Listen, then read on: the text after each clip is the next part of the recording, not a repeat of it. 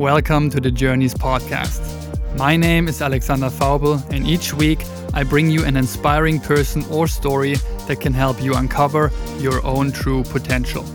We deal with the question of what influence psychedelics play on the path to self actualization and inner healing.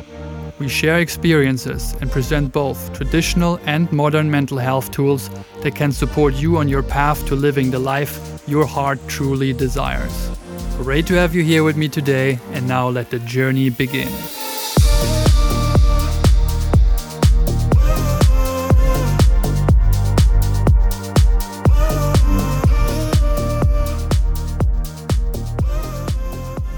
This podcast covers topics that can touch on the subject of drugs. This format is purely educational and is not an invitation to use drugs.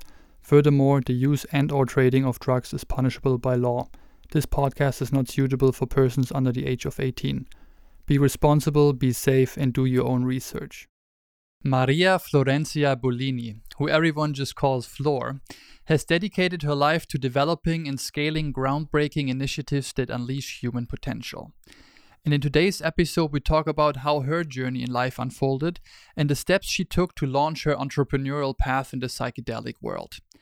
And it was the influence of a Jungian psychologist and a relationship breakup that led to her first ayahuasca experience, which was her turning point in life as well.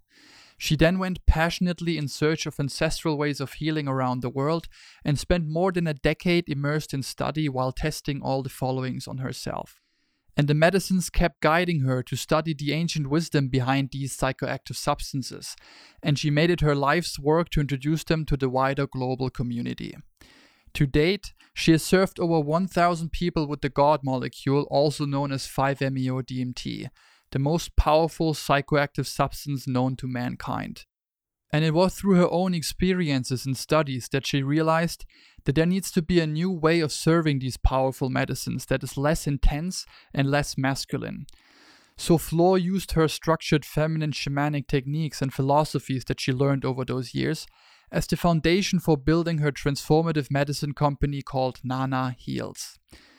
And next to her fascinating life story, you'll hear us talk about so many things. For instance, how to find courage to fulfill your dreams, what happens if you align yourself with a higher goal and purpose in life, Nana's mission and their innovative progressive dosing method to serving psychoactive substances, what types of changes we need in current leadership around the globe, finding the balance in feminine and masculine energies within our sexual life force, and why psychedelic healing work should stay non-profit as well as the future of mental health. It was a real pleasure to have this conversation with Flor, and I'm so happy to share all of this with you today. There was so much wisdom packed in this episode, and I hope it serves you well. Her work is truly inspiring, and she serves as a real role model in these uncertain times we live in. If you liked today's episode, I'd appreciate a good review and rating, and I'll see you here next week again with another story and another incredible person. I love you all, and until next time, always remember to be yourself that's what I try to bridge is a lot of international wisdom on topics like the developments of MAPS and you know forefront uh, psychedelic research and then bring it to German minds that are like we just discussed a little bit behind sometimes. And I I try to open it up to what's happening around the globe this conscious awakening that spiritual emergence of truth whatever you want to call it. And it resonates with people. I just see that people love it and it's just the time that more and more people wake up. And it's beautiful to see that's kind of a collective movement happening around the world. So i'm really really grateful that you're taking the time to share everything that you can share with them. Yes of course with pleasure awesome so maybe if we want to start and you can just give a little glimpse into my podcast format is called journeys because of the reason that we talk about psychedelic journeys obviously but also the journey overall in life and to become more of who you are your true self your authentic self and if I look at your past a little bit, then you grew up in Buenos Aires and you studied communications, if I'm if I'm not mistaken. Yeah. And yeah, and your early career steps had to do with development of political campaigns in your local government. But then at one point, something happened and you decided to immerse yourself in the study of ancient healing traditions like the jungles of Latin America, and you dove into shamanism to further expand your consciousness. You went to India, I think, to explore systems like Ayurveda and Tantra. So something happened in between, and I'd love to hear what made this radical shift occur and what made you leave that career and pursue a path that you're on now? That's a great uh, question. So, in um, there were a, um, a confluence of factors, right? One was a book called Cash Flow of Robert Kiyosaki that this guy in the street sold to me. And for sure, he never read it, I guess.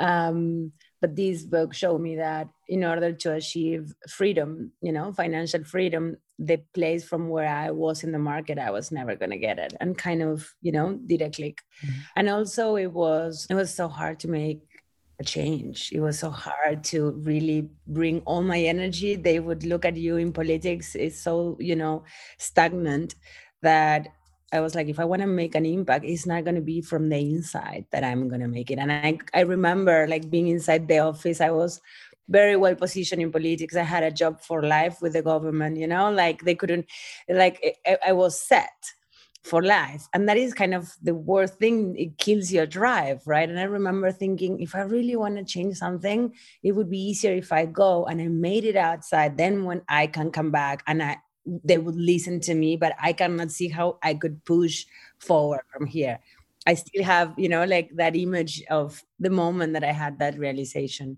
And then without really knowing what or when is that I moved to Europe without ever being in Europe. Berlin was my choice. It was the World Cup at that time. And so I'm like, what would be the coolest place to go?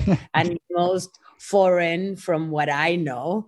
And and that was Berlin. It was wonderful, right? I couldn't speak the language. Everything was exactly antagonic to to where I come from. So it was like heaven on earth for me.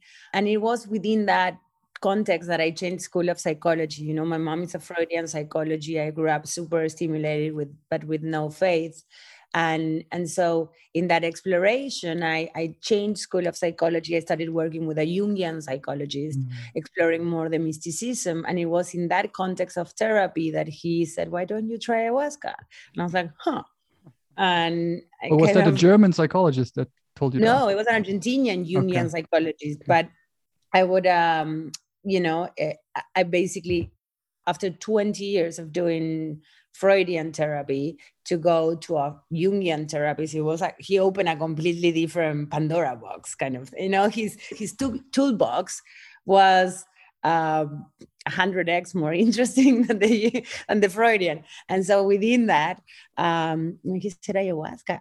Automatically, I responded, "Oh, uh, you know, kind of like." Defensive. And then I spent a couple of years researching and mm-hmm. reading, and I'm like, oh my God, you know, like reading papers of the United Nations, using it for people with addiction. I'm like, wow, there is medicinal value on this, right? And until today, I haven't tried cocaine you know i'm very careful with what i put in my body so i took the time to understand that these were really medicines and uh, after couple of years of research when i eventually then from berlin i moved to london. And when i'm living in london because the german language didn't sit well with me. So i was like my name is blume alles klar danke. That was it. And so i'm like uh, okay i'm going to london. And in london um, i got engaged. Eventually and when i when i decided to break my engagement uh, i'm like i think now is the time to try this ayahuasca and so I went back home actually, and I did try. And that was my turning point. I'm like, oh, I didn't understand anything about life, right? Mm-hmm. And and it was her who put me in this passionate search of ancestral way of healing before the Western world, right? Wow. Uh, and so I, I moved to India and you know dove into Ayurveda, you know tantra meditation. I was doing yoga already, but like it really immersed me in in the healing aspect of that culture, which is fascinating. They really understand the mechanics of the body, mm-hmm. and it becomes a very natural way to integrate the experience on the you know, kind of Ayurveda show you how to live your everyday, yeah. right? When the shamanic experience kind of like blasts you to the universe and you become it and then when you come back it's like well the structure of how to live your everyday i found that in the ayurveda and i dove into it as mm-hmm. much as i could and then at the same time through uh, keep on sitting with these shamanic experiences, it was in those spaces that I was, it was like kind of doing therapy with the divine. Mm. That is Mhm. the thing that it changed, right? Rather than do therapy with humans, suddenly Yeah. you were doing therapy with higher intelligence. Um, and then, yes, using my same, which I still use until today, the same Jungian therapist, Mm. I would go to him with the most, you know, difficult aspect to process or with the messages messages that I wasn't sure if I was Mhm. getting right. Um, especially because kind of, at least in my case, they were like very, very grandiose visions. And I was like, what to do with that? like what Yeah. right that cannot be true i'm not getting the message right you know so beyond the light that would show you would be so way beyond what your wildest dreams right and actually quite scary too Uh, um so so i don't know if that answers your question but in essence it's been it's been an ongoing process right but that were the the combination of factors that um, yeah led to that. I mean, this is perfect, beautifully put. And I think we, we just had a chat before this, this more and more people talk about this awakening or spiritual awakening. Actually, a friend of mine used to say that we should not talk about midlife crisis anymore and instead call it awakening. More and more people have this experience more in like their 30s instead of their 40s. I like that a lot because it just means that these days, I, I believe also now due to COVID, that a lot of people have experienced this global pause that we we had, right? Actually, were faced now with something that was more painful than normal or something that they couldn't escape from. And that's normally how I find people have this experience. It's either something so painful that they can't look away and they need to stop looking outside for this reassurance and then they're forced to look inside. And you just mentioned that it was in your case also the engagement, the breakup, and then this was the moment where you said, I think, fuck it, now let's let's try it now. And this led you into it. So how beautiful that was. You just mentioned that it was everywhere and nowhere. The universe was exploding and unfolding in yourself. My ay- ayahuasca experience, or in general, psychedelic and plant medicine experiences are less visual, and I always, I'm always envy the others that have all of those mystical type experiences. But maybe because that's obviously always interesting, can you recollect what was shown to you? Was it not as clear as you have might have hoped? What was the message that you got out of it that was so transformative, or was it just the experience itself, or was it just you need to leave that political career you're on and do something else? How was it communicating? Um, well, it's like the first time I tried ayahuasca, I, I, I would never forget. There's this voice in my head, right? I'm like nervous. I feel it's not making effect, and it's, and you know, like I feel all the anxiety. For the first time, I realized that the anxiety is fear. I mean, never really managed to ping that the anxiety I would always feel was fear. So like, you know, like things that you start like, oh, right. But then it's like, I feel this voice in my head that goes like, oh, because you are so special that just on you is not gonna work. And I'm like, wow, right? I kind of took a better seat on the chair, you know, and and that is really what the journey started. She kind of introduced herself with this sensual, softer, Mm. savviest voice that was my soul. You know, my first name is Maria, and kind of eh, since then, every time I call myself, I say Maria and I smile, you know, like I started like giving, it was in that first session was the first time I, I hugged myself, right? I understood why my engagement didn't work. Like it started giving me things uh, so much in just one night, right? It started giving me so, so much. But that same thing repeated in this maybe 60 times that I had it until today right? So every time I would go and I would see it, it would give me what I need. It would show me what I had to see for whatever I was at in my life and whatever I needed to do next. Yes. So is um I also don't have visions. I don't see things as seen when people tell you that goes into, you know, like I don't have I have a very vivid imagination, but it doesn't apply like that to me. Mhm. I get the insights, you know, I get like Downloads.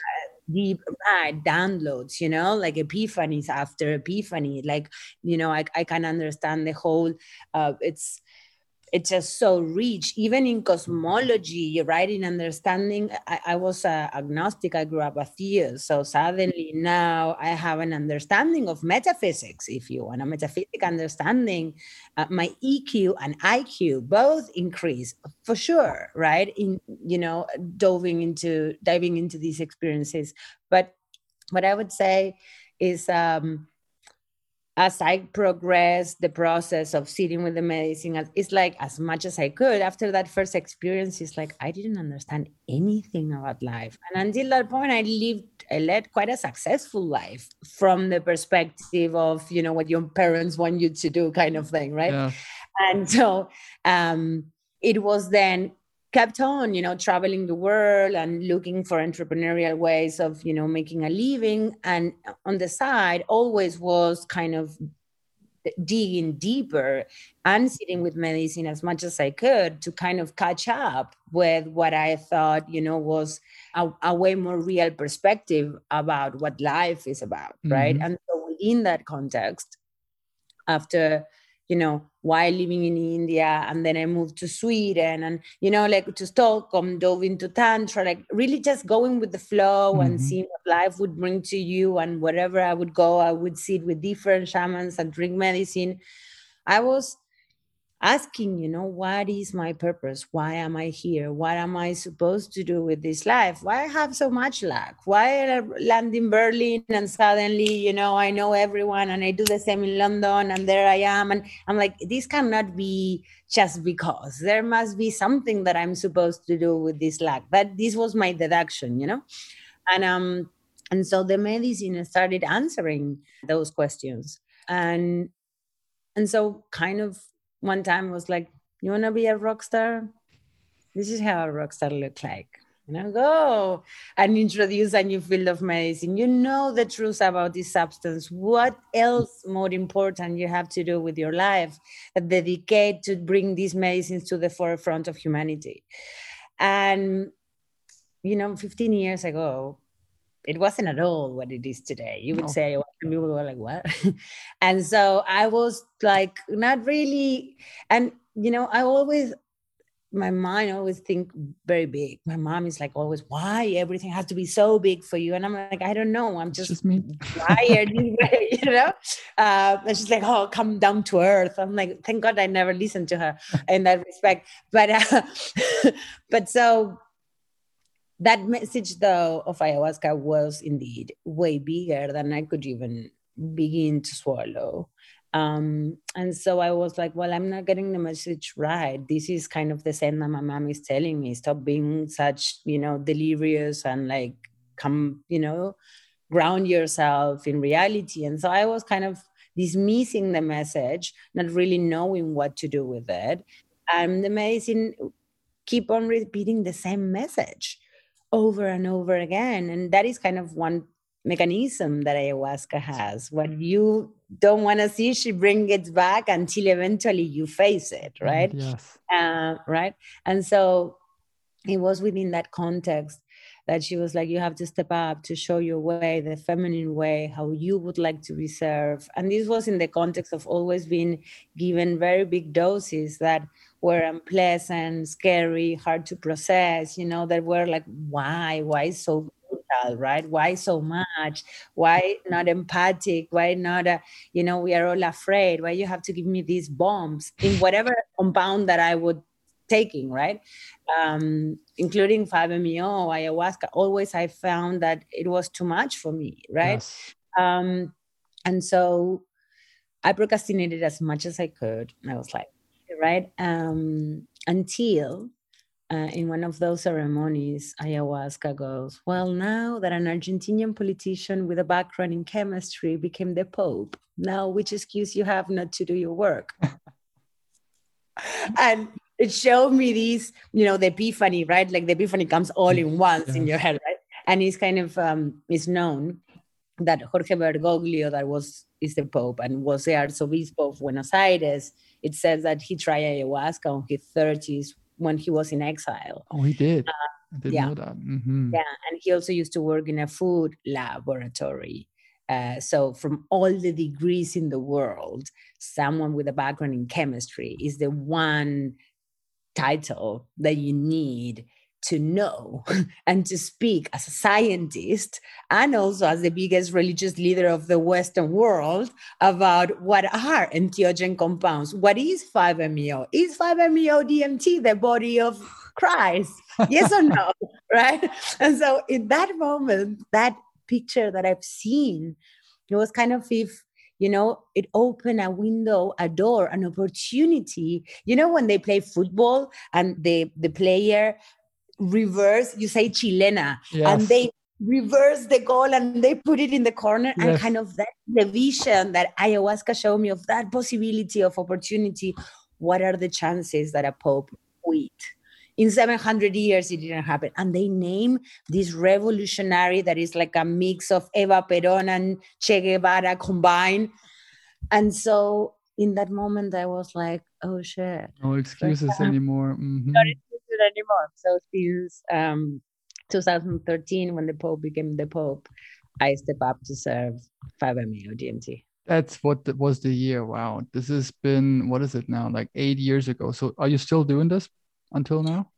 So when I step up to have um, an executive role in my company, I stop serving medicines. Um, and also because uh, I kind of push it a bit too much, you know, like been traveling the world, serving medicine, and, and 5-MeO is the most difficult medicine with Iboga to serve, right? Mhm. Uh, and you know traveling the world serving medicines preparing and integrating people providing all the network support is it, it was Intense. a lot Yeah.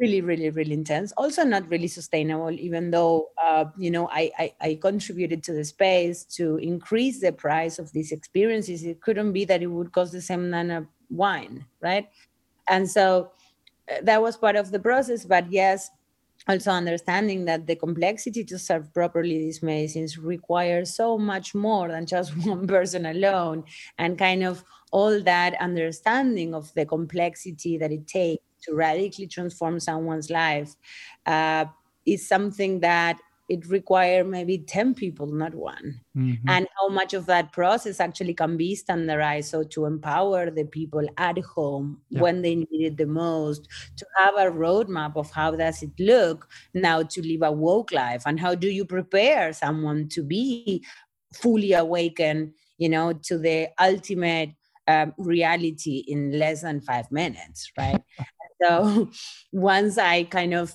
harness all that information over and over again. There was a point I met um, my mentor, um, my business mentor. Uh, his name is Trevor Neilson. Basically, he he kind of started guiding me in how to stop serving medicine and start thinking in how I was gonna change the scale of what I've learned bespoke.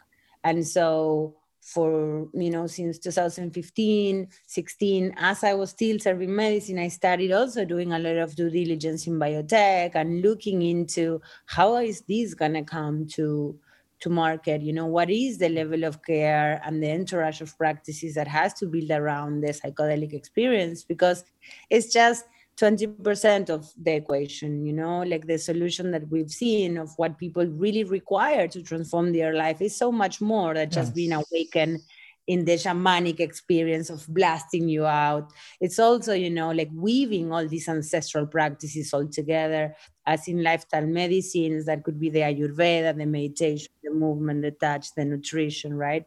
The counseling that is holding someone from the heart more than the mm-hmm. mind and empowering that person to transform their life, pair with tailor made supplementation, right? Like personalized medicine, really. And, and, and in that way, the psychoactive comes like the cherry on the cake Yes. that wake you up to the reality I'm not my mind. There is so much more than meet the eye. And then give you the courage, the booster, the extra breath to keep on doing the hardest of work Yes. of changing your lifestyle. Yes. Right. Uh, but without all that entourage, you are just creating a different form of addiction because there is no magic pills and psychoactives are not it. Even though that Western medicine keep on looking for that magic pill. There is none. yes. There is none. we have to put the work. Yes, you know? the work is needed, and oh my God, there's so much we could go into now. Um, but you mentioned so many interesting topics, and I want to talk about Nana and the way you developed into building that company and what you guys do right now and your vision. But before that, you mentioned it's like the cherry on the top, the psychoactive compound, and it's to my understanding, and it was in my own life, I did so much personal development beforehand, like coaching, meditation, reading. I mean, I read everything and I listened to everyone. And it was like, what am I missing? Is there something that I have not read? And I was just searching for something that gives me the hint, the clue, something that I actually can make the leap, leave my career behind, or find something that I really want to do. And I wasn't able to find it. And for me, psychedelics or plant medicines, in that case, ayahuasca, was just it blasted everything open. Everything was in that moment was just so clear. And then there was no, like in your case, there was no more excuses. It was so, so bluntly obvious what I had to do. And what I want to touch on a little bit is the topic of courage, because it takes a lot of courage to leave a life behind that you previously built. In your case, a lifelong guarantee of staying employed and having financial security. My case was also high paid corporate sales job i had everything and you know your environment tells you what is your problem? At least in my case was like what the fuck is your problem? Just realize that you have everything already. And to me was like i no something is missing. That inner voice that keeps nagging it's getting louder and louder. And every year the clock turns back and it, i can't continue looking myself into the eyes and not wake up to feeling like a fraud because I'm I, I know that I don't live my own life. And I'd love to read out a, a, quote on on that topic of courage, and I would love to to ask you how you find yourself to find courage day to day, and how you did find courage to make that leap, and on a daily daily basis, how you find continue to find courage to creating and following that inner calling. But I think you like the guy as well. The, the quote is from Terence McKenna.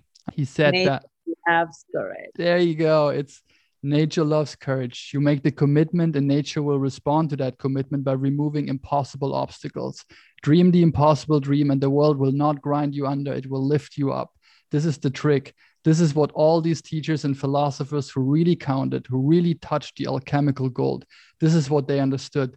This is the shamanic dance in the waterfall. This is how magic is done by hurling yourself into the abyss and discovering it's a feather bed. I love that quote so much. And when I do work with people and I find this coming up so many times, it's just, but I can't. I don't know what happens when. It's just that the last step is missing and that leap, that leap of faith, that courage to do the next step. And you said you grew up without faith. Is it what what gave you the the courage to do that step? I think it's exactly the same that you said. Uh, I quickly raised to the top of what my country could offer me professionally and then that was kind of you know there is no more room for me to grow and i thought that this would be happiness but i don't feel that this is it for me mm-hmm. right and so i would leave that life behind and and champ and then when I was engaged was the same. In theory, that was everything I wanted. He was an amazing man, but I'm like, if this is it, it's also not here for me. And then it's when, okay, I don't know what's next, but I know that this is not.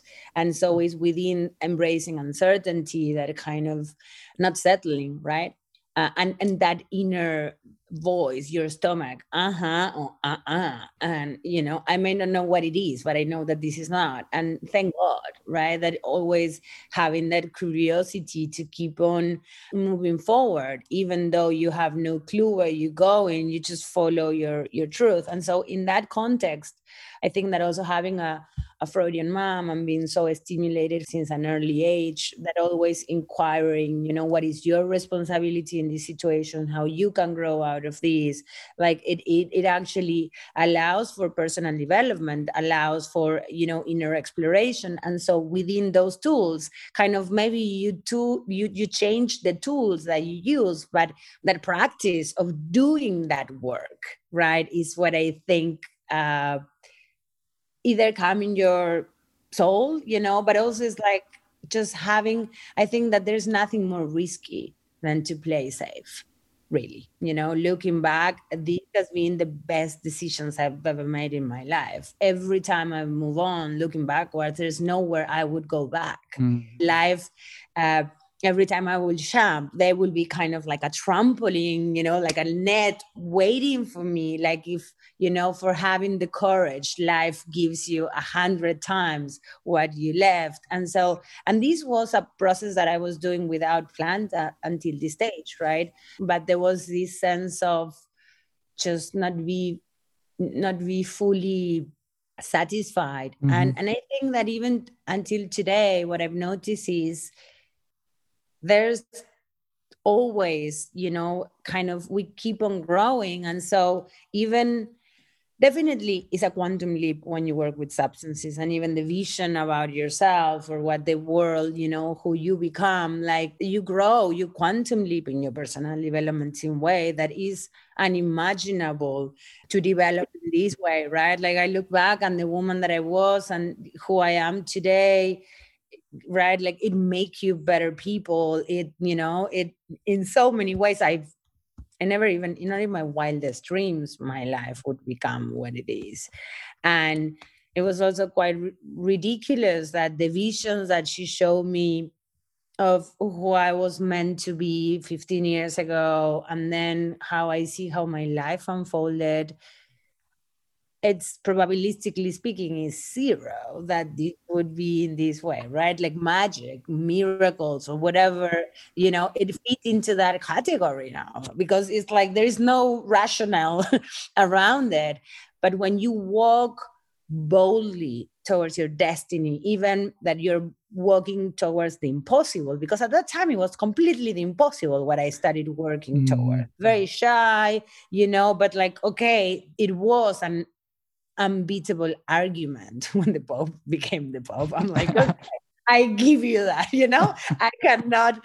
And um, and the self-belief as well right we've never fully if my mom is telling me be realistic who you think you are then how you are gonna think of yourself in a higher way and hey don't get me wrong i think that it was kind of also realistic within her framework what she was telling me but now I look at her and like, thank God I didn't listen to you. And thank God that I did listen to the medicine, you know, to to what the plants or this intelligence had in store for me and my soul. And I think that this is where it's a game changer in this sense. Even our parents maybe guide us with the fear, right? That we want, you know, achieve success or whatever that is. But you have to find your own answers, whatever the tools that you have. And I think that courage is the one thing that psychoactive give you. They give you balls. Yes. They because when you transcend death,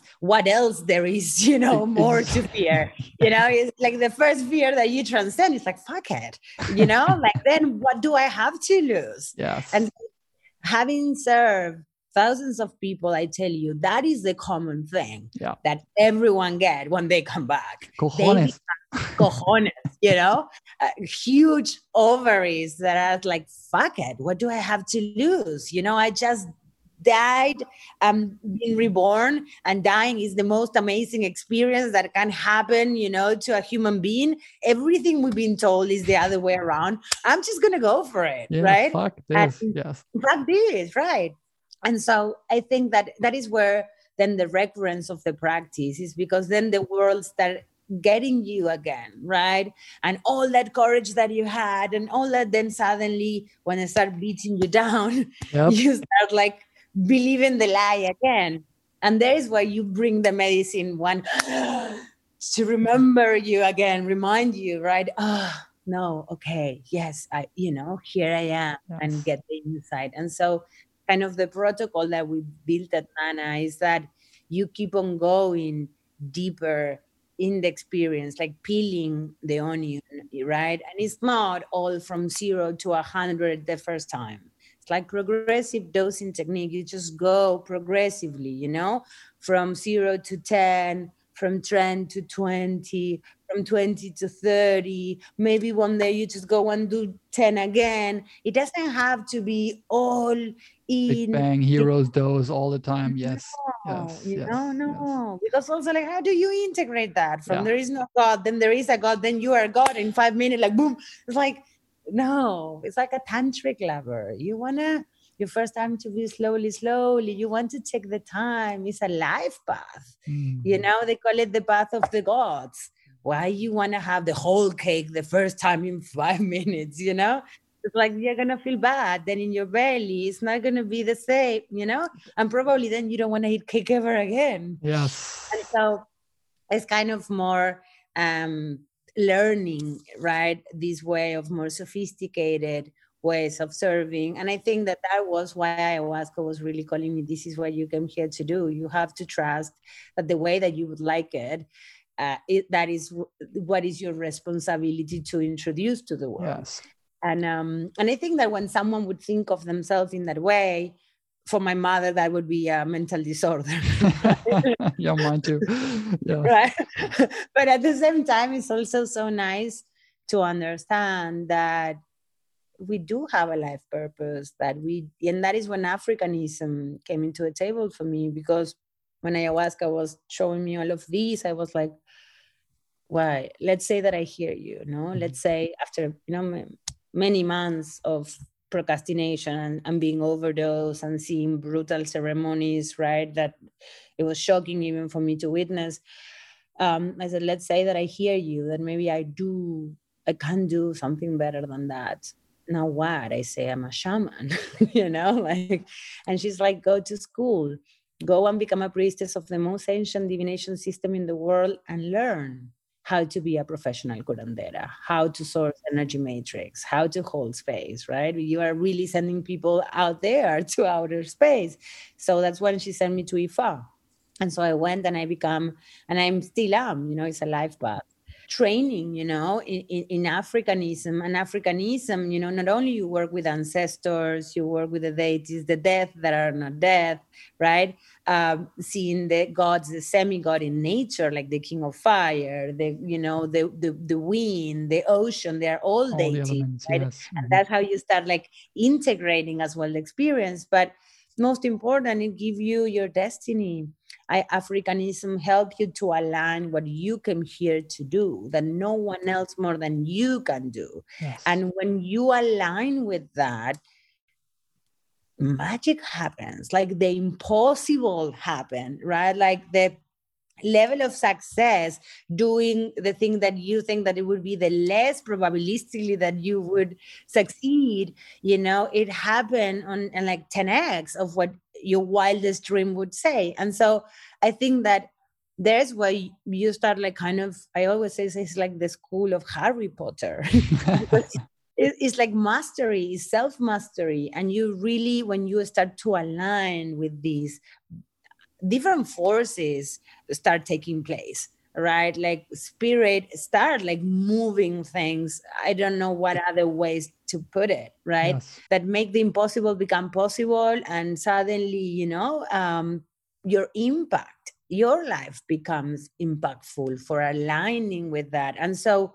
kind of you know going to nana and what is that protocol that we are that integrative protocol is really just the unification of all these ancestral practices that really weave so well together right? Because from the shamanic you know blasting experience of uh, connecting directly with god right or with source or whatever you want to call it from the ayurveda that is the daily practice that give you kind of the mechanics of the body. So to use your machine in the way that it is intended Yep. right not putting diesel to your car when it's not diesel right? Like really learning to use the machine in the way that it goes weaving Africanism in there that is like learn to respect that there are bigger things than your mind, you know, what play higher intelligence, that at the same time align what you come here to do. Africanism has divination, right? So it's kind of a cosmic GPS or a Mhm. compass that help you navigate your everyday. And so suddenly you're like oh my god this is the most fascinating kind of an einstein dream the law of unification right? It's like they all unify so beautiful they complement each one is bringing an aspect of the self that weaving it together. It is uh, definitely not only that's why we call it like a transformative medicine. Mm-hmm does it change you? It yeah. cures you. You not only like don't you are not like let's say fucked up anymore you also then you go and become superman in your own story and become everything you've ever wanted and and more. I i love also the way that i've i've used a lot is you're your own shaman. And i think you've guys use that as well. But now we've heard a lot of times that the word nana and maybe for people to know what it is i think 2019 you then developed more courage i guess and then you started the company that's called Nana Heals. And I mean, looking into it, it's probably one of the most exciting psychedelic startups out there right now. And um, the phrase that I found that I loved as well that says something like, think of us as a roadmap to your happiest, healthiest, and most fulfilling life. And I mean, who does not want or need that? So maybe just again, we just heard a little weaving everything of what you just explained together in a kind of a unified protocol for people to make use of those tools that are inherent to the world, but mostly distributed around the globe. So no one knows how to, you know, source it from one specific place. You bring all of this somehow together, and then the cherry on the top is psychoactive medicine that you use.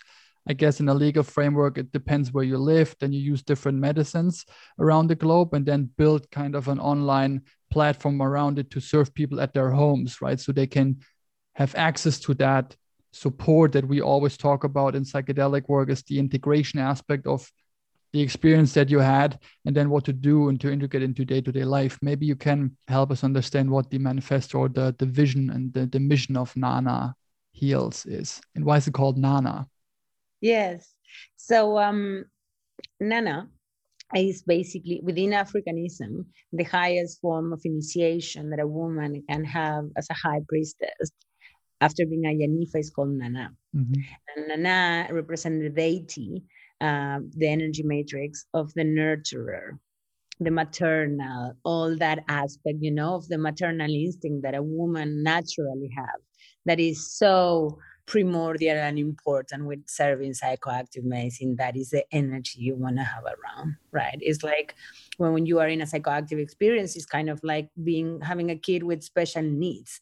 You are so vulnerable, your nervous system is so enhanced. And so that's kind of like the, the the energy that we are bringing with nana to the table it's like that you want a woman holding you. A woman naturally know what to do with fear, how to hold you there, progressively dose, doesn't punch you in the face with a hero dose, doesn't put the sexuality out of place. All these aspects naturally come for having a womb. Kind of your genitals give you a companion software, let's say, with a set of skills that come into play naturally as a cognitive intelligence like for the man is to be the provider the protector right?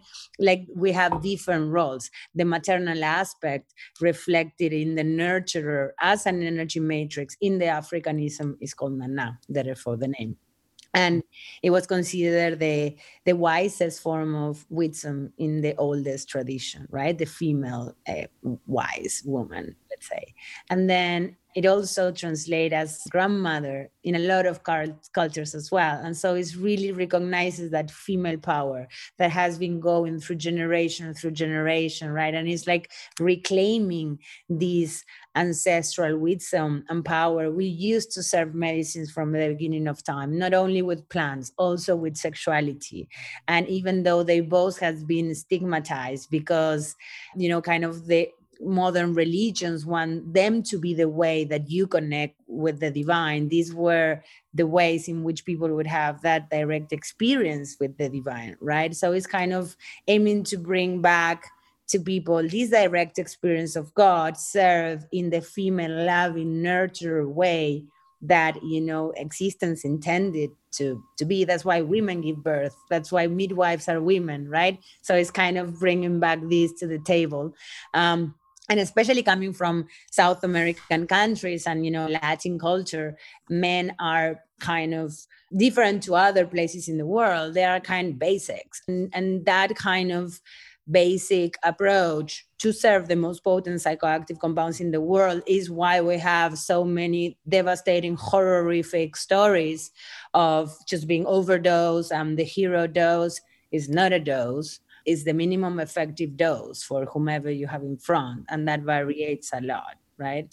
So that is basically what uh, the name of Nana in very so many words. That is like uh, where the name of Nana comes from. And the other question that you asked me was, what is in in a nutshell? I would say, um, I don't believe in shamans. I think that a shaman is someone that can heal themselves. Uh, and also healing is not something that you're done. It's an ongoing process because you may heal for something but then life keep on happening and you keep on getting wounded right? And like to the point of either you change because your heart has been broken or your mind has been open right? Yes. and so what i've seen is that over and over again it requires a new model where people transform their life. It's not about that someone come and tell you what is wrong with you and then you go back home and you do whatever. It's about empowering the person to transform their life, to give them the tools and the roadmap where they can actually just do the work to get out of where they are at.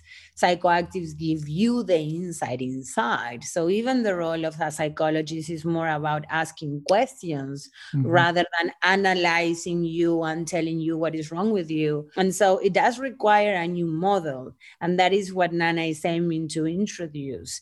Is like, how can you empower people to find their own answers you know? How can you also address the emotions and the heart? And they are like all increasing epidemics in mental addiction in, in, in, mental health like addiction depression trauma you know anxiety. And, and if you look it's like well our heart gets broken at some point normally before we are six or seven. And we start collecting wounds in that crack, and our personality get built around that to protect us from that, right? And depending our coping mechanisms, you end up with a mental disorder, with a chronic pain, or you keep on like kind of living, you know, as you can, but not really thriving as such. And so, mm-hmm. what psychoactives I realized that they do, and by observing, serving so many people, is it allows you first to identify what are these rocks that I've been carrying in my heart that in most of cases I don't even know. Consciously, you know, the subconscious kind of block these things.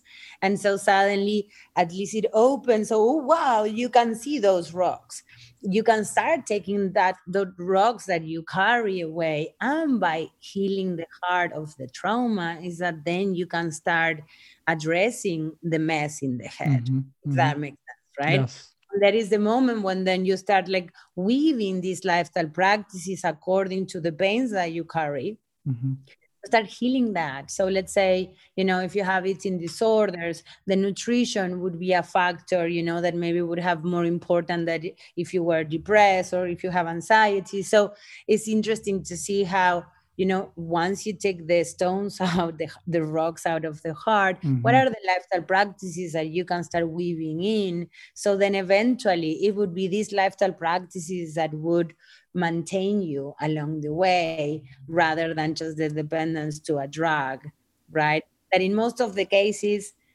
is more like about you know psychiatry drugs currently uh, is more about masking the symptoms and like making you put all the trash under the carpet not really bringing the trash to the surface to understand oh what is this depression trying to tell me yeah. what is this anxiety or fear undercover right and so psychoactives allowed to kind of play this game of finding the roots of what is actually creating all these symptoms that I'm experiencing. And so psychoactives do require a new model. It cannot be made them fit into psychology as such. It's kind of making a square fit into a circle. And Western medicine is going to realize this down the line. We are trying to showcase how that looked like. Maybe it's a bit early. Most people are not even they talk about integration, but they also don't really know what integrate what is integration. Yeah. That you talk with someone a couple of times, then there is no God, then there is a God, then you're a God. Oh, integration, that's all. It's like no, is way more complex than that. Right. And so that is kind of what we are aiming to frame. There is not even a context to even know what we are talking about. And so this is in part what you know we are trying to make the underground knowledge of what we've seen that repeat thousands of thousands of times overground uh, to kind of paint a picture. But it's going to be an interesting um, challenge moving forward because where is the heart? Where are the emotions located in western medicine? Right in the mind mm-hmm. for sure not right? And so i think that again without it and, and this is i think at the, at the mind of also of women. We women know how to talk about emotions how to process all of that. Naturally we are the one that we you are you know, emotions. Come on. Exactly. Exactly. Yeah. and so that's why nana is aiming being you know a female company and introduce the vision of how healing work for a female perspective that is very different from a male perspective. And every time it's like we get a lot of like a uh, pushback but it's like yo we love men. It's just a matter can we complement? Can our perspective also come into the picture? So it can be complete because the current western medicine approach is incomplete and it's all compartmentalized. The mind doesn't have the same role than the liver and if you think that that's the case, you're just not getting it right. Mm. Right. And so I think that it has to do with, again, it's a very, uh, it's like moving a mountain. Uh, it's not that we will own the success in doing so, but at least we want to start, you know, with a torch, like pointing in the direction that we've seen uh, that is the only way this is going to work because if you want to keep on portraying that there is a magic pill that then with talk therapy yes it does help way more than all the rest but that is not a sustainable solution down the line right? And so there is going to be an epidemic of addiction a hundred times more than the opioid epidemics with ketamine if we don't provide very solid preparation and integration robust protocols around the substances because it's like you know when nothing worked and suddenly something worked you have to use that that work as a way to give you the power to do the impossible not really to rest in there on that dependency if that makes sense I totally. Uh, there is no shortcuts yeah that's something that's so important i always tell people as well as i'm really sad to tell you and break that mystery, but it's the work happens after ceremony. It's a daily job. You said it before. It's a lifetime exploration of who you are and uh, what you're meant to do here on this planet. It's daily work, and the magic happens if you show up day to day, and if you continue to show up. Doesn't matter if it's a shitty day or not. You just continue to show up. And what I mean by that is to show up to that version of yourself that you know that you want to be or that you actually are and then dissolving all of the conditioning and the patterns around it. It takes time and depending on how many of those rocks you have in your heart maybe for someone it takes long long more time than for someone else. But i love the don miguel ruiz has a book called mastery of love and he uses the the anecdote uh, of if you have a wound like an emotional like a psychic wound it's similar to the body. And if you have a body wound you go to a doctor. The doctor checks out your wound and he uses a, knife to open up the wound again and then to just dis- disinfect it to clean it out. And then he stitches it together and he sends you back home. And those three steps looking inwards basically in your psychic emotional world would be the kind of the knife to cut the wound open would be truth.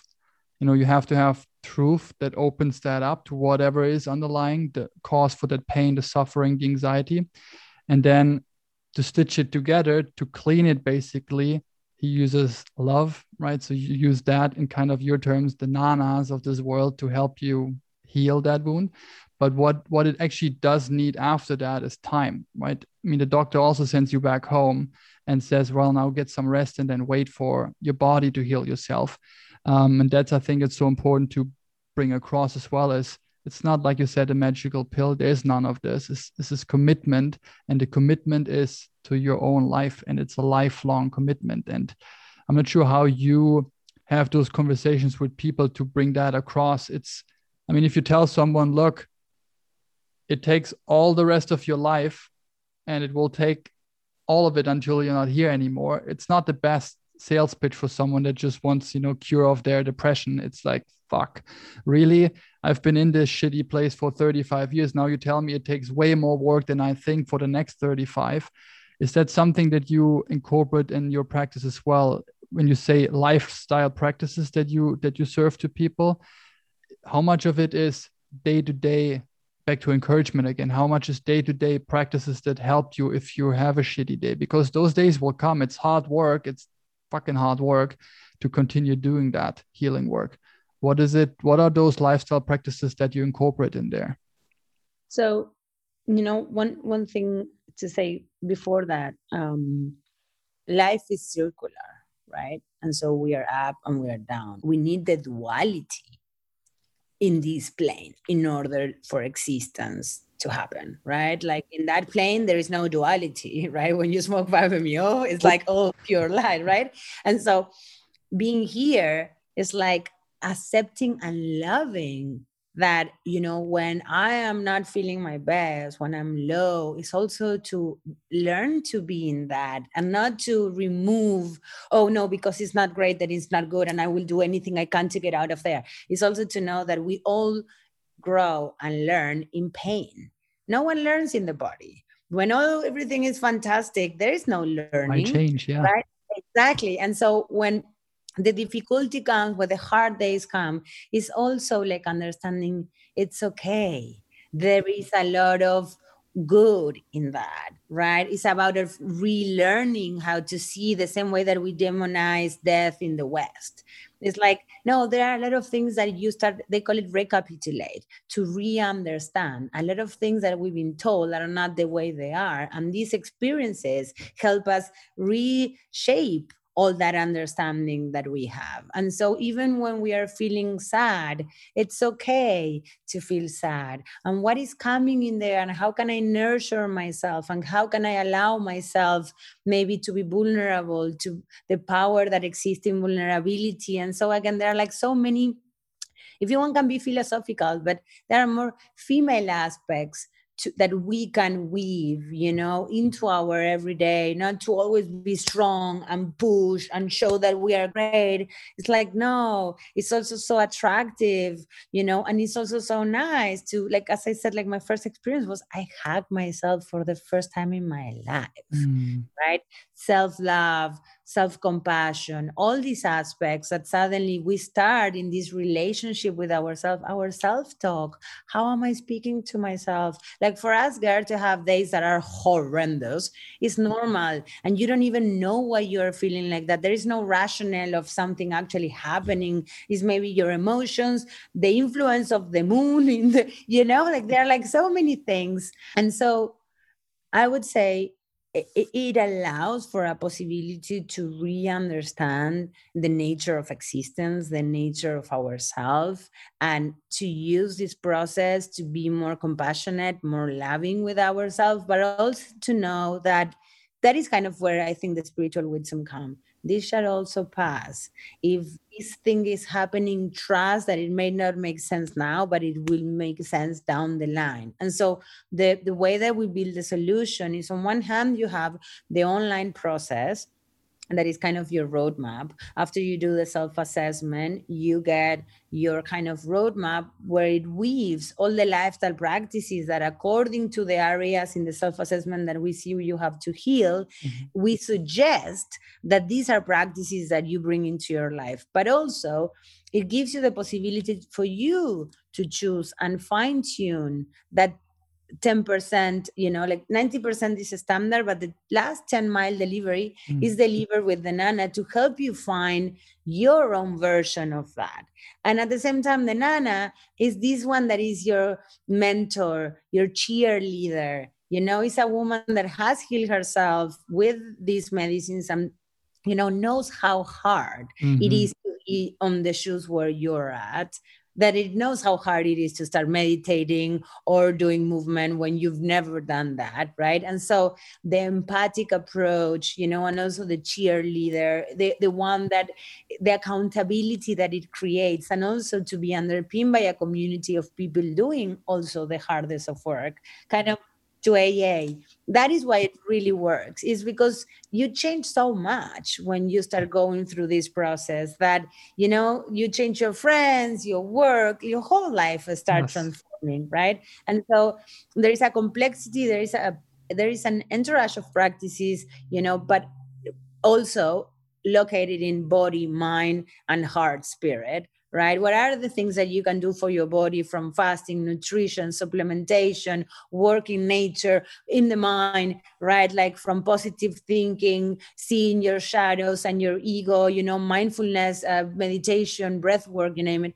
The same with the heart and the spirit, you know sexual expression, sexual trauma, you know, how do you speak about your emotions, uh, daily practice or a ritual, how you start like from when you are there and then you're like, oh, how do I communicate now with these energies that I know now exist? But I don't have any framework because at home they never taught me how to do this, right? And so all of these aspects we break down in a table of content, kind of in an online course where people in their own time and home can start seeing slowly, slowly, what are the things that I start bringing into my life, right? And then again as this an ongoing journey you don't have to bring them all together at once. And also to understand that it's okay that you will fail that not every day you will do all the practices and that that is okay as well.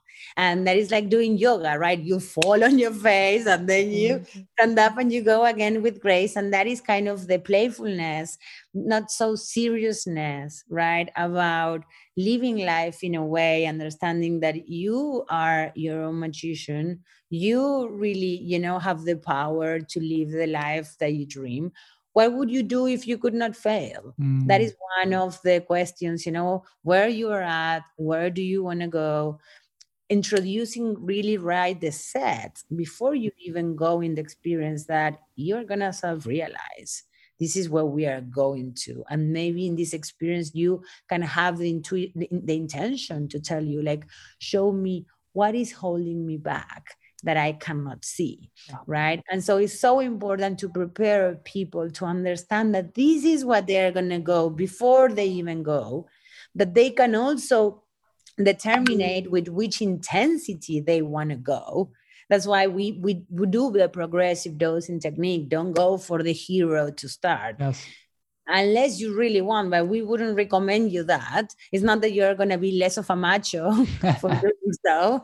And, you know, shamans shouldn't serve in this way. It's not true, right? And so there are all these aspects that we have seen over and over again that we weaved into the protocol. And in, in, in essence, the whole big, huge, humongous change is the individual is at the center of this equation and they have the power to transform their life to become an active force in their own personal transformation. And no one else has the power to do that. And so their willingness to change is one of the main things that we notice in the assessment. And unless that you have the willingness to change we don't take you on board because if not it's an expense. Yeah. for us you are not going to transform and you are taking the spot of someone that would really would like to be doing that work. Yes yes. So true. And the the most crucial word in all of what you just said is i think is empowerment right? Yeah. so it it gives you back the feeling that actually you are in charge. You can be your own shaman your own healer. And it doesn't need some external factor external person or facility or someone else to help you with this there are obviously guides and people that can help you guide but the the main the essence of the, the work is understanding that you got everything you need to become the fullest potential of yourself and the full version of yourself. So to me that was also something that happened strongly in those first ayahuasca experiences. And further on was oh shit. I mean, it just happened to me and then showing up day to day and doing the work, a lot of the stuff that you just mentioned from the body, the mind, the spirit, the heart, all of those elements, and then showing up, starting new rituals, new practices, and then realizing after a month doing it like oh i do actually feel different than before and i've never started. Why? Because no one talks about it in school. No one teaches you all that stuff. So i think I mean, it's a new new time, new space we grow into, but it's time for a new type of school and new kind of education and learning that people need. And this Nana Heals program, and then you have beautiful women like you serving as nanas. I guess you take on male clients as well. Um, of course. So everyone can join more or less after they pass the assessment, I assume, and then you take them on and you you bring them through that process. And I know that you've also been called corporate shaman, I think sometimes, and due to like a lot of work that you've been doing around the globe talking to entrepreneurs and corporations and business leaders. One of the questions that that i'd love to to ask you is also what type of change do we need in leadership? Because i'm my personal background is also coming from corporate right? Large corporate institutions that are hierarchical structured and there is more or less that what you just framed the male dominant way of getting to the top in this way and then you succeed and the, the higher you get the more successful you are the more money you earn and so on. Getting change in those big corporations and also the mindset of the leaders of the 21st century what is, does it in your opinion new leadership need that we currently do not see around the globe that might help with what we're facing right now? Yeah great question. Um, how to use the power of capitalism mm-hmm. the world.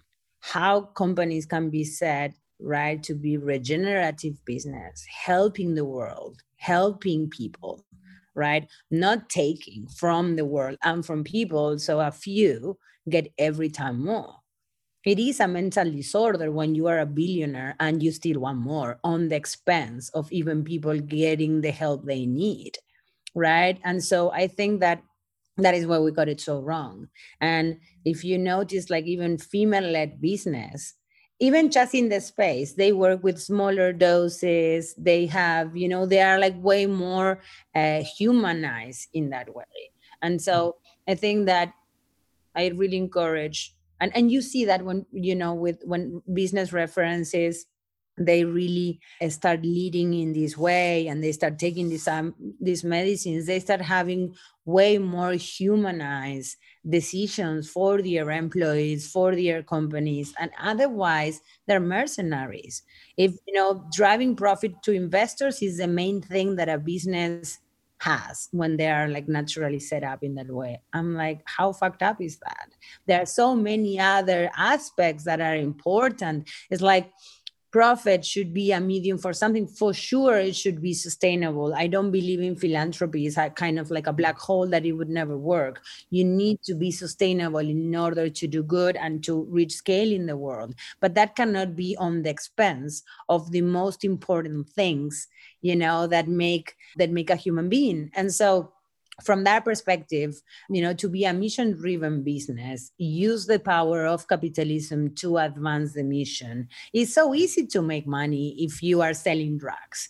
You know, like Starbucks, great. You're selling sugar and like basically coffee. Who is not gonna profit or do a successful business and something that is so addictive and fuck you up like that? The same with Marlboro and alcohol and this and that, and that these are like the companies that are like and the brands so you know like applaud I think the problem is with us, right? And so the way you make your money should be the consciousness of the leaders of these organizations. And I think that is starting to happen if you see with, let's say, Bezos.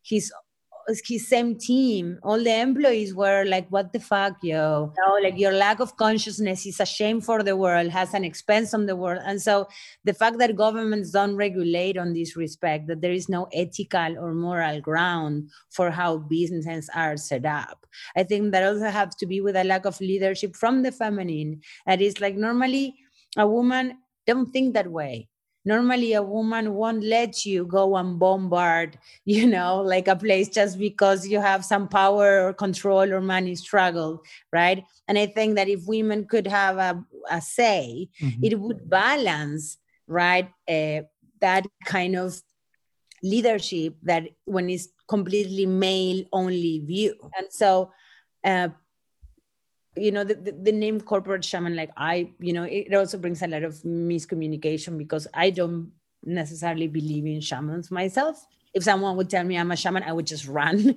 And I recommend that for everyone.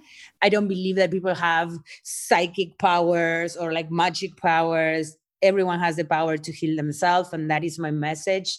Uh, and that is what I feel is like for some reasons the most healing tools have been suppressed. For some reason the most harmful substances are legal and the most powerful substances are illegal. It's not like applied math right? To realize that whatever forces are at play. Don't want us thriving and heal they want us chronically eat and suppress. We are about to extinct ourselves and therefore that's why i believe plants are reaching out. And clearly the plants are talking to each other because we are all getting the same message. Yeah. it's not just myself is that some has more courage to act upon the inspirations that they get and do something about it. And i'm not going to die without fighting and knowing that i did everything i could to reverse the trajectory in which we are going. And i think that that is where the courage comes tied or like the power the other side of power is responsibility. I have a responsibility towards what I've seen, what I know that I can do, and having the balls to stand up every day and, you know, do something about it is what gives me the motivation to get out of bed right and so i think that each one has to find what is how that look for them mm-hmm. but that selfishness of just looking for more money for more power it's old school, yo. yo. You know, it's like, and unfortunately, even the psychedelic industry is unfolding in that way. Are you I still looking well. for manipulation yeah. and control and monopoly? It's like work for legacy. You are already both billionaires. How much more you want? You know, this is like you are profiting out of on the expense of people not getting the help that they need. Amen. There is karma, and it's going to kick your ass you this like or in the next life yeah. yeah. take these medicines sooner than later because it may be too late when you realize that you have buried yourself and there are not billions that will take you out of that yeah. and spirit is gonna slap you hard you know hitler ended up blew in his head and i believe that in a different way the forces the dark forces that are starting to monopoly you know this industry that is the last chance we have to extend ourselves is not gonna let you go and have it your way. You may in the short term but life plays a completely different game. And the reason why i hung up on the chief medical officer of peter thiel when he refused to tell me if he tried a psychoactive is because he didn't. That's why he couldn't respond. And so I think that there is a responsibility in this industry to understand if you want to work with these substances, if you want to profit from these substances, I really recommend that you try and you know what you are dealing with. Yes. You know, it's gonna be it's it is my savvy advice. Try so you know what you are trying to control before you cannot bring it back. 100% and like with everything else how can you talk about something or judge something or try to make sense of something that you have never experienced yourself? You have to. And explains a lot why i mean the people you're referring to still trying to get more and more instead of working on the, the proper forces that that should be in place. It's so i agree completely with what you just said. One thing that you mentioned beforehand was also the part of sexuality and all of this this male forcing and dominance way of how how everything is handled and structured. I'd love to see how your perspective on the energies that are in play right? And if you have experienced ayahuasca a lot of people say it's a real feminine energy and it cares for you. It kicks your ass but then it catches you again. So it's a really nurturing benevolent force some, somehow. And through that i really understood for the first time and then looking into more spiritual practices as well that are that there are female and masculine energies in all of us right? So if you talk about masculinity and femininity someone that is a as a gender male has also feminine capabilities and to to explore those as well and to be more compassionate, to become more gentle more loving, more nurturing, and all of that is possible for guys as well. It's not that just women are able to do this. So, also the way to use those tools to explore your own sexuality in a more whole way like you can't suppress the feminine if you're man you have the feminine energies in there as well and if you do you'll get you'll be sick the way the other way around as well and i would love to to have your opinion on that seeing your vast experience that you have? Yes i love i, I love how you put it. And 100% actually to find that medium medium ground right? To to to be in touch with the feminine energy that everyone every man has inside and vice versa for a woman is what it brings the attraction is what it makes you more attractive you know? Like that you can weave both. And i think that there's also so much so many misconceptions for men as well of what it is to be a man and be strong and not speak of this you know um most suicide happen for men you know when men like are crying outside in the car and without having where to go and share right? And and so i think that all these mis um, understanding and the fact that our life force that is our sexual energy is conflicted so bad you know it's like in most of cases we unless your parents really knew about it and they taught you about it. The misinformation is so huge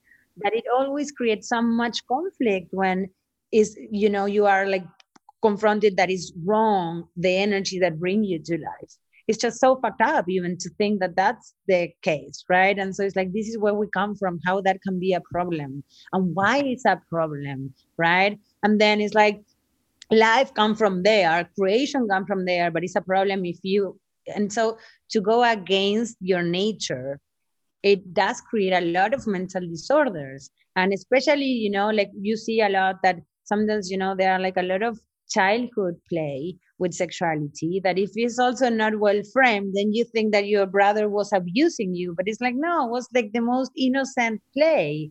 And then you know when, when when as an adult you start having that memories back. Sometimes there is a lot of misconception oh my brother abused me. No he was just playing with you. Mm-hmm. there was no you know perversion around that at that age. But also then you see a lot of cases let's say with incest like in the mormon families and you know so forth that is like they forbid so much that you can touch your wife but then you end up fucking your own kids. Mm-hmm. and these are things that you see over and over again. It's just that no one speak about it kind of to the me too movement. The same happened with the incest right? And so what i would say is that psychoactive also give you back the memories that you suppress. So now a psychoactive hit the masses on the scale. So many people are going to start having back these memories of childhood abuse or sexual abuse. And then it's like, what do they do with it? Yep. And so I think it's important to Western medicine uh, establishment to understand it's like you are opening Pandora box, work with lower doses, have really set up an entourage of practices. The complexity to serve this medicine is a hundred X more than what Western medicine level of care actually knows how to work with. And so it's good that we have some time for these medicines to hit the market, but it's also so important that there is collaboration between this industry you know this selfish approach of i want a monopoly and i want to control it just doesn't work because the complexity to work with these substances is something like that's never been seen. Yeah. It's not only like the psychospiritual integration, these medicines belong more to a church than to a clinic. Mm-hmm. And so that was kind of part of my insight of when the pope became the pope. What are the chances? You know we have an opportunity to redefine which are ancestral medicines and which are drugs and therefore it's important to frame for people that you will find your own spirituality. The interesting thing with ketamine when i've tried for the first time is that it gives you that spiritual insights that are undeniable mm-hmm. that you get with plant medicines right? And i didn't I, I never tried ketamine until I had an intramuscular with the doctor. And I was like, oh my God, mm-hmm. actually, there is a spiritual significance that is undeniable. And it's my understanding that the lack of meaning in life, what am I here for, is underneath most of the mental disorders that we've got, paired with the twistedness about our sexual force, that is our sexual energy, that is our life force. And so when you combine that, the lack of meaning in life, with so much twistedness about the primordial energy, you know, how you are not going to be fucked up, right? And so strengthening these two is at the root of really addressing all the epidemics that we have in mental disorders right? It's not just the biological aspect of if you have a chemical imbalance. Yes yes that is at the level of the biological aspect of the body. But what happened at the emotional level at the psychological level at the spiritual level it does require that all these aspects are weaved intertwined to have a clear picture of a whole human being. Because unless you do that you cannot deliver cures right and so the the complexity that now western medicine has to catch up to understand the individual as a whole, which health, health insurance are already starting to use these terms because they see everything, every expense they have is mental disorder, and what is not a mental disorder is comorbid with mental disorder. So it all come back to the mind, yep. and when you link the mind, it also come back to the heart. That is not even in the equation. So it's hard even to raise money in this way because most people just want to know how are you going to give me money? How do you have a business tomorrow? And not really build an infrastructure for this emergent industry that has to be put in place. And just you know scientific research focusing solely on the biological aspect is is is way one part of it. Yes yes yeah. yes yes, yes. I think though, and that's my current feeling that I have, not sure how it is in Latin America, but over here at least, and the people I, I talk to and work with and collaborate, there's a lot of helping hands reaching out, and people actually do support each other in that upcoming field that are actually or have all had an experience and they know why this needs to happen and how to actually do serve people and serving it from the right cause and from more from the heart and less than the the business profit perspective. Is that what you see as well when you now collaborate around the world with people that do work in the psychedelic or plant medicine field? So basically there are not many people that have been working on this from before. We know who we are. And the whole industry until recently has been all done through non-for-profit mm-hmm. um, initiatives right?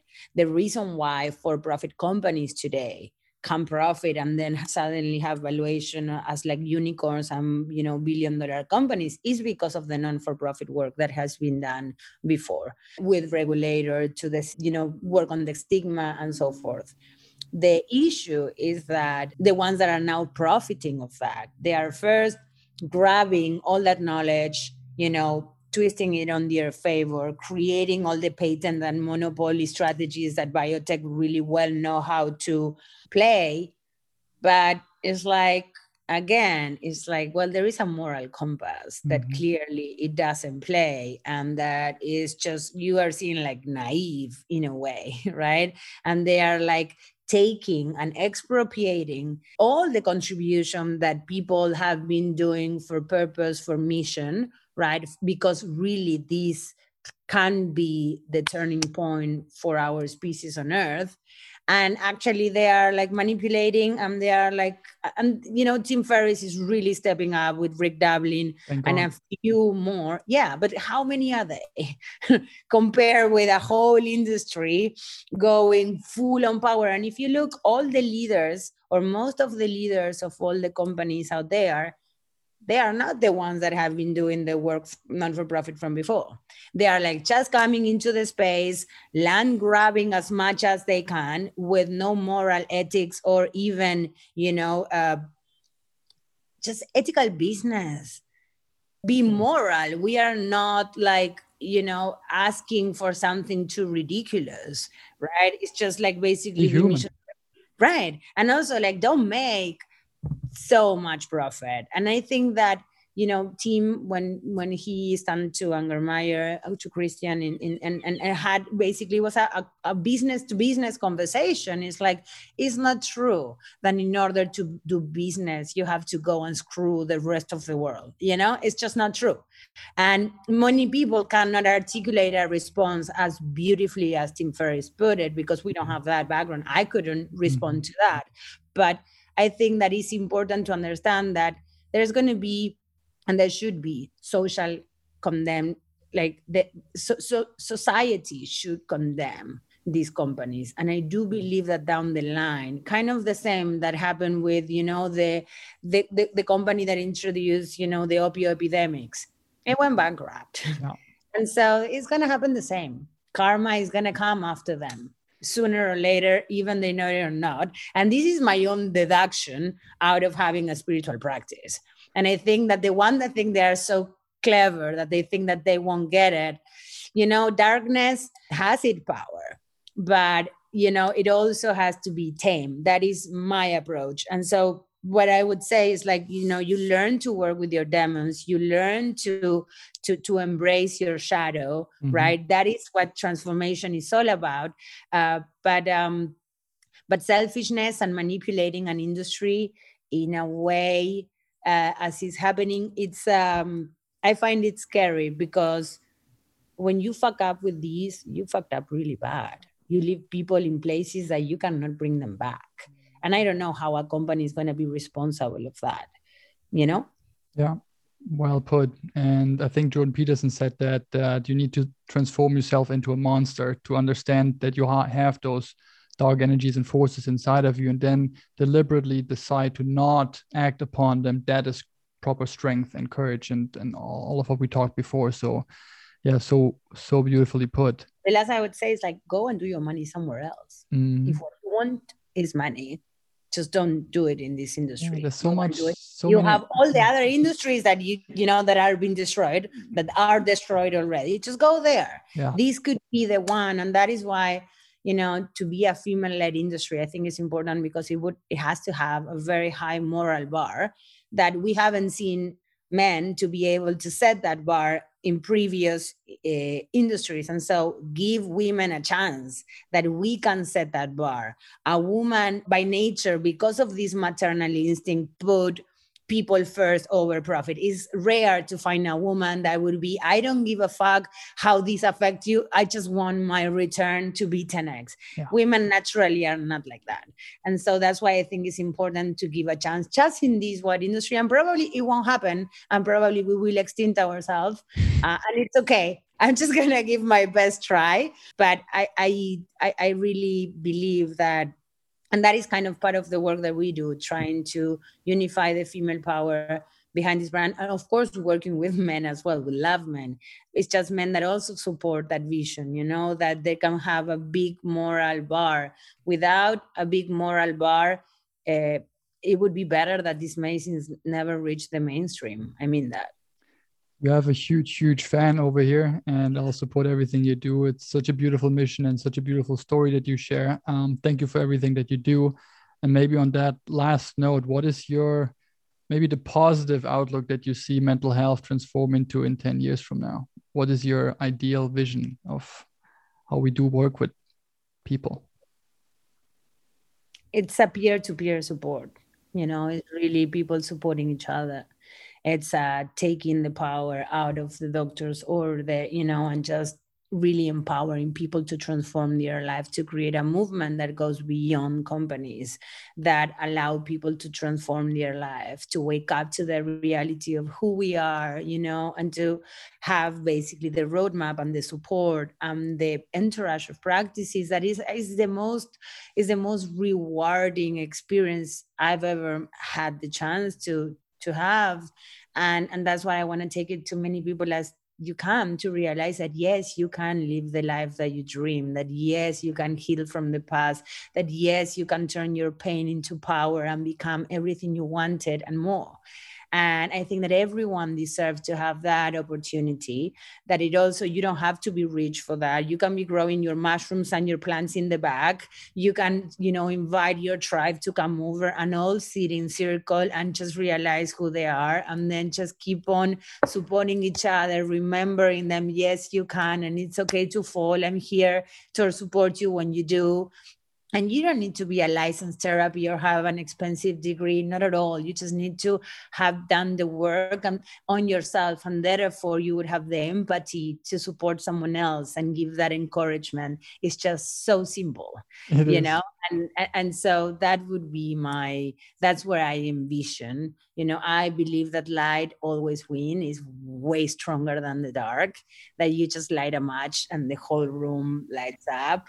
And so i'm just going to keep on you know bringing the torch wherever i can and i think that that's my message. We all have it inside. You know we are our shamans we heal ourselves and we are here to support each other. Meantime we do the work well, thank you for continuing to share your light with the darkness in the world. Thank you so, so much for everything you do in the conversation. Nothing more to add to that beautiful last statement. Thank you so much, Flor. Thank you so much. I really love talking with you. Amazing. amazing. Have a great rest of the day. Enjoy your day. Okay. Thank you. Bye bye.